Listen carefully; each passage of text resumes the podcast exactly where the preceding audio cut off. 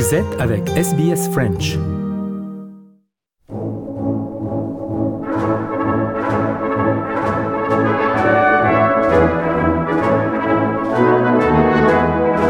À toutes et à tous. Euh, Aujourd'hui, nous inaugurons une nouvelle série de podcasts sur l'histoire cachée de l'Australie, dans laquelle on va s'intéresser aux petites histoires nichées dans la grande, euh, celle qui s'est écrite avec un grand H de ce pays qui, pour la plupart d'entre vous, est aussi désormais le vôtre. Cette série et tous les épisodes à venir, vous pourrez les retrouver sur notre site SBS French, mais aussi sur notre chaîne SBS Reportage, à laquelle vous pouvez vous abonner depuis votre application de streaming audio préférée.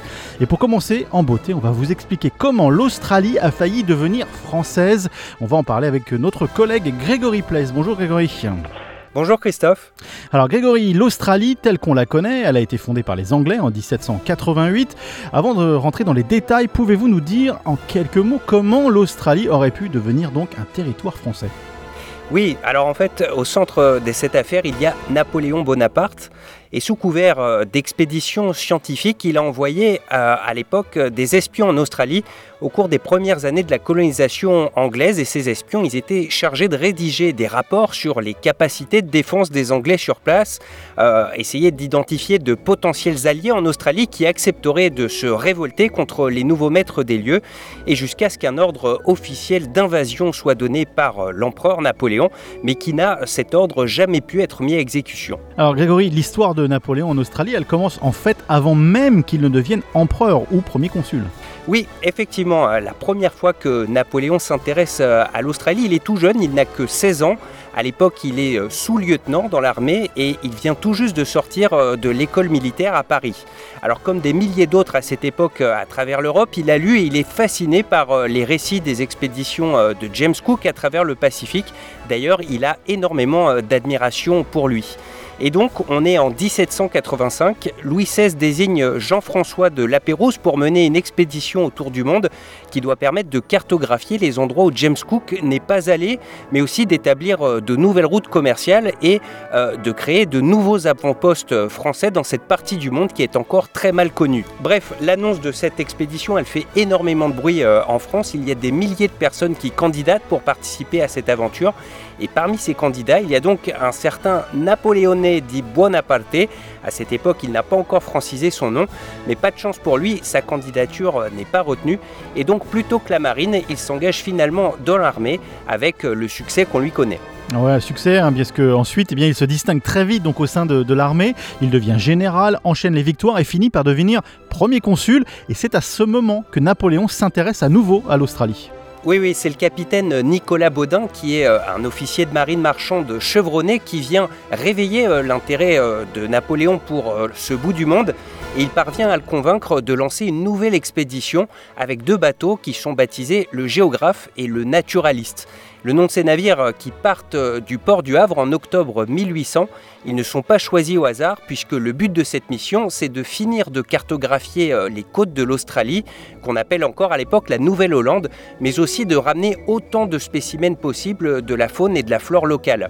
Alors à bord de ces bateaux, il y a plus de 250 officiers, l'équipage bien sûr du bateau, mais aussi la fine fleur des scientifiques de l'époque, des botanistes, des zoologues, un astronome, un minéralogiste, un hydrographe, mais aussi des jardiniers et des illustrateurs.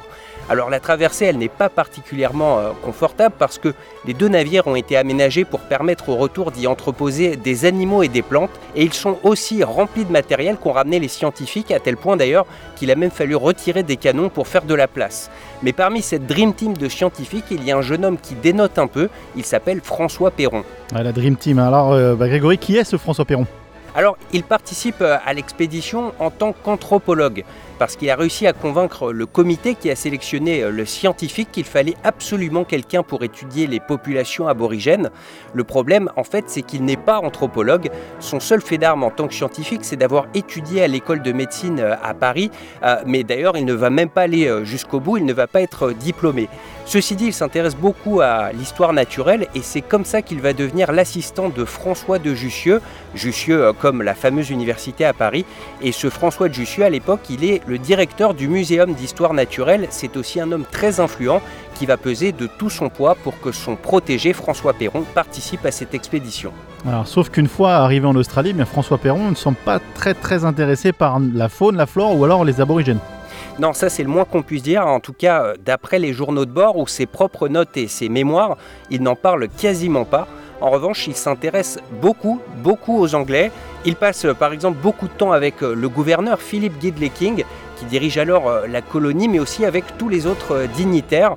Et puis il furette un peu partout dans Port Jackson. Port Jackson, c'est l'ancien nom donné à la ville de Sydney, et il ne peut pas s'empêcher de remarquer que rien ou presque n'a été mis en place pour protéger la ville.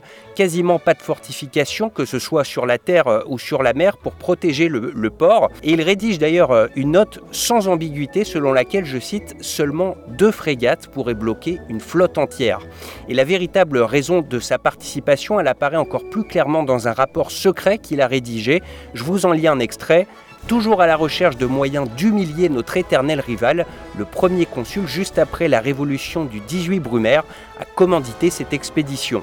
Son véritable objectif ne pouvait pas être révélé au gouvernement d'Europe et encore moins aux Britanniques, leur consentement à cette expédition se devait d'être unanime et pour l'obtenir, il était indispensable que nous soyons en apparence dénués de toute motivation politique. Alors le véritable objectif des Français donc en Australie, c'est d'espionner les Anglais qui viennent tout juste de s'y installer. Euh, mais a-t-on des preuves formelles que l'ordre a été donné de Napoléon? Alors non, effectivement, il n'y a aucune trace écrite euh, d'un ordre donné euh, par Napoléon, son état-major qui va en ce sens, mais en même temps, on parle là d'espionnage, une discipline où le maintien du secret est bien sûr vital, ça n'est donc pas forcément très surprenant. Et puis, comme je viens de le mentionner, on a des traces de rapports rédigés par François Perron, mais aussi par d'autres membres de l'équipage, comme par exemple Louis de Fraissinet, à qui on attribue un autre rapport qui lui aussi est très clair. Je cite, La conquête de Port Jackson serait très aisée car les Anglais ont négligé tous les moyens de défense.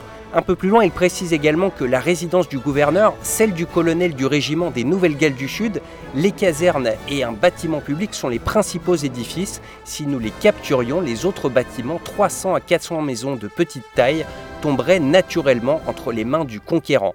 Voilà, je pense que c'est difficile d'être plus clair. Ouais, c'est clair. Donc euh, on peut dire que quelques années plus tard, Napoléon élabore un projet d'envahir l'Australie. Oui, et alors là, pour le coup, il y a bien une trace écrite euh, dans sa correspondance. On peut même la consulter euh, sur Internet, en fait, sur le site de la Bibliothèque nationale de France. Cette lettre, elle date du 9 juin 1810.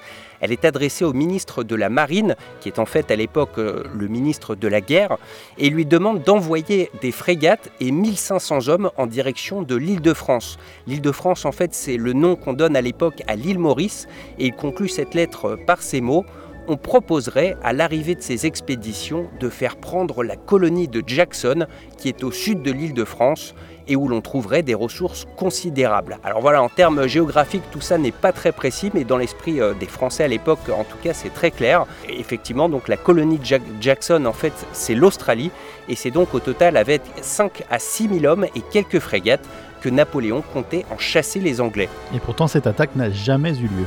Et non, en effet, tout simplement parce que euh, cette invasion, elle n'a pas eu lieu assez vite.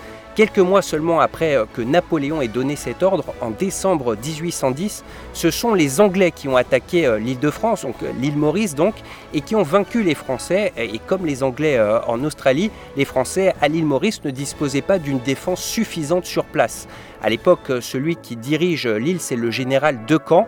Euh, il était à la tête d'environ 1300 soldats, mais en face d'eux, il y avait plus de 7000 militaires anglais, mais aussi 22 navires de guerre euh, le long des côtes, dont les canons ont rapidement poussé euh, les Français à capituler.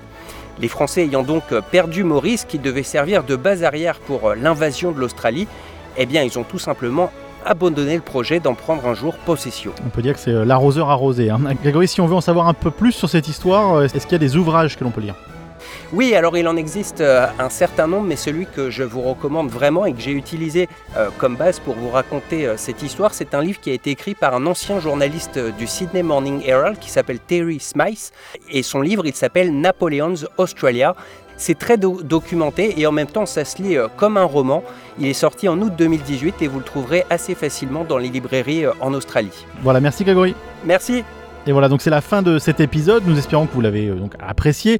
On reviendra prochainement avec un nouveau podcast sur Napoléon et l'Australie, où pour être plus précis, on parlera surtout de sa femme Joséphine, qui vouait une véritable passion pour la faune et la flore australienne. Merci de nous avoir écoutés et à très bientôt.